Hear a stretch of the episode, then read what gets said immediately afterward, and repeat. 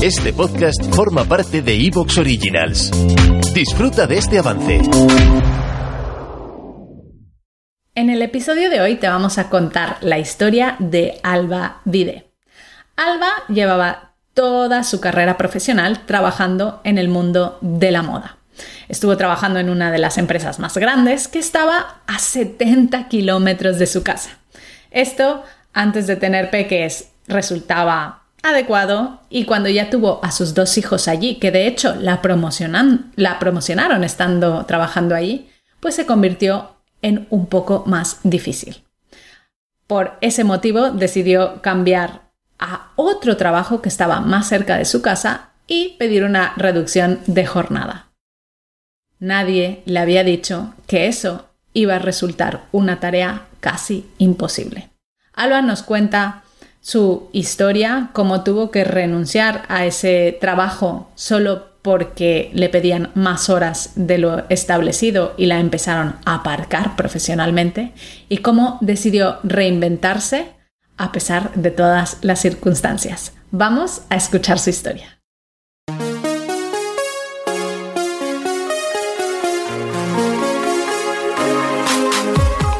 Bienvenida a Madres Reinventadas, presentado por Billy Sastre, un podcast para madres que están redefiniendo el concepto de trabajar sin renunciar a su vida familiar.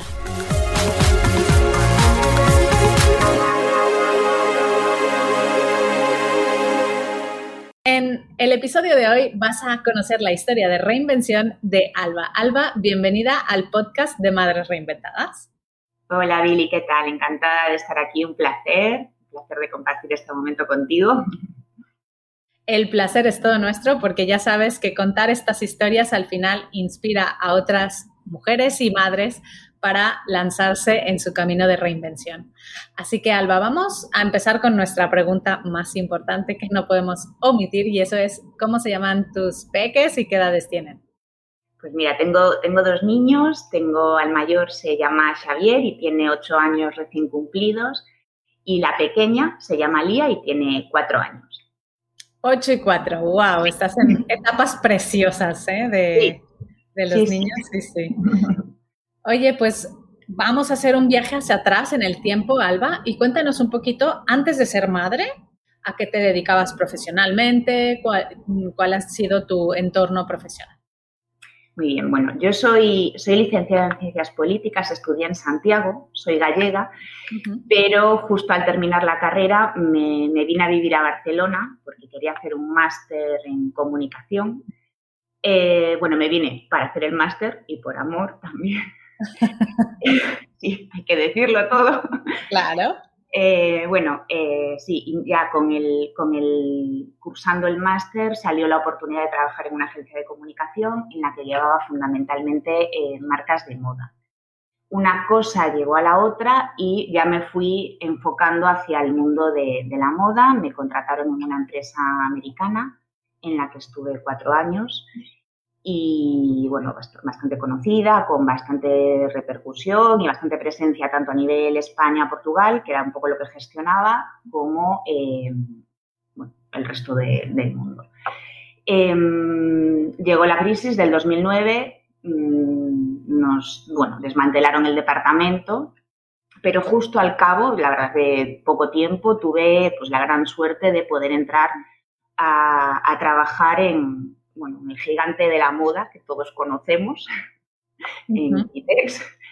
Y, bueno, estuve casi ocho años ahí. Eh, concretamente, eh, bueno, fue una, es, una, es una experiencia en la que fue ahí donde tuve a mis dos hijos. Eh, bueno, el, problema fundamental era que la sede de esa empresa está a 70 kilómetros de Barcelona, entonces, bueno, al principio pues lo, llevas bien, pero cuando, cuando ya tienes niños, pues a veces se hace un poco, un poco cuesta arriba, ¿no? Tengo que decir que realmente pues la maternidad es un sitio para, bueno, pues, para llevarlo, para, para, llevarla bien ahí, o sea, no, no hubo grandes problemas, de hecho, entre un embarazo y el otro, pues me promocionaron, es decir, ahí estaba bien valorada, lo que pasa es que a mí me pesaba muchísimo la distancia y el hecho de que, bueno, pues que un día se te pone enfermo uno y, bueno, pues afortunadamente por el trabajo en aquel momento de, mi pareja, pues sí que nos lo podíamos montar, pero yo no estaba presente nunca. Y cuando me, incorporó me incorporé después de la baja maternal del nacimiento de Elía, dije, es que esto no, lo puedo, no lo puedo soportar, no puedo, no, no puede, logísticamente a nivel familiar no es viable, ¿no? Entonces,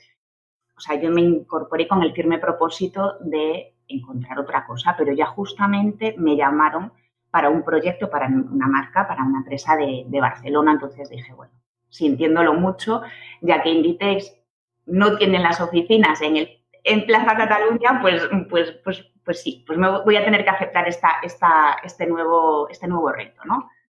Em, ¿Qué sucede? Que cuando empieza esta empresa, es una empresa, bueno, pues un poco mm, es una empresa de, moda, pero del sector óptico, ¿vale?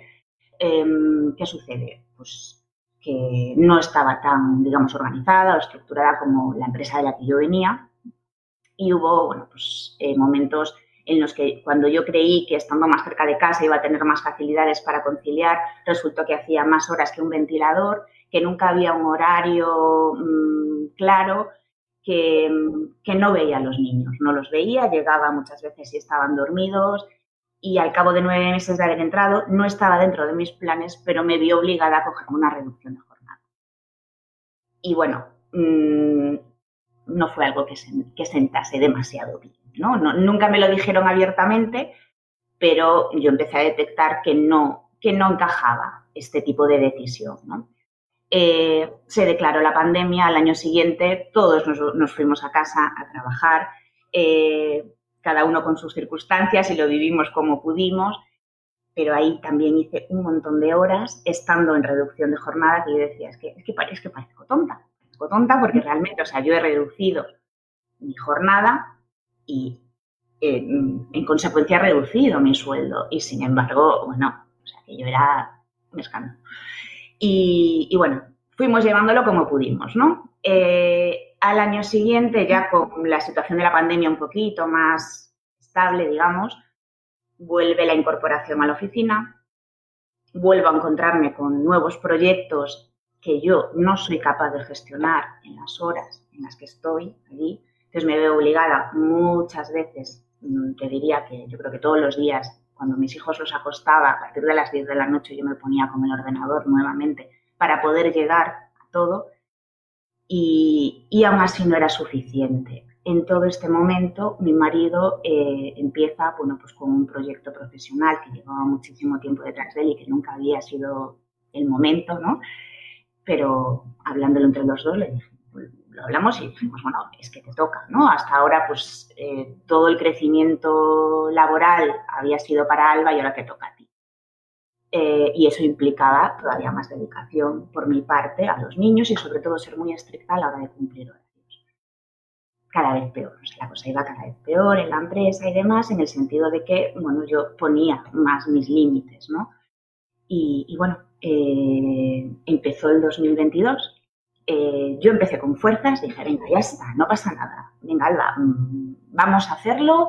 Eh, cuádrate un poco en el tema de tus horarios y demás, pero eh, a pesar de que empecé de una manera positiva, con unos propósitos de nuevo año bien asumidos y asimilados, en tres semanas me vine abajo en el mes de enero. ¿Por qué? Porque me empezaron a quitar proyectos, me empezaron a quitar responsabilidad, eh, alegando que me iba una hora, a una hora, o sea, o sea, que digamos que hacía una hora menos al día que los demás, ¿no? Entonces, yo, yo iba diciendo amén, amén, amén, hasta que de repente te das cuenta que tienes la autoestima a la altura de la suela del zapato, que todo lo que tenías antes, por lo que te hayan valorado en otros sitios, aquí no se valora. Y bueno, me, me derrumbé, me derrumbé tanto como que me dieron una baja. Me dieron una baja y, durante esa baja en la que estás intentando entender cómo, cómo lo vas a gestionar, qué vas a hacer, intentando sanarte, ¿no? Dices, bueno, es que quizás el problema no es mío.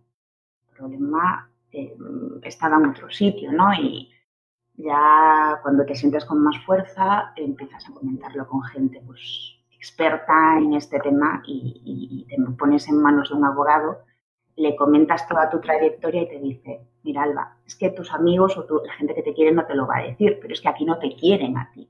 O sea, tú te tienes que ir de esa empresa. Te tienes que ir de esa empresa.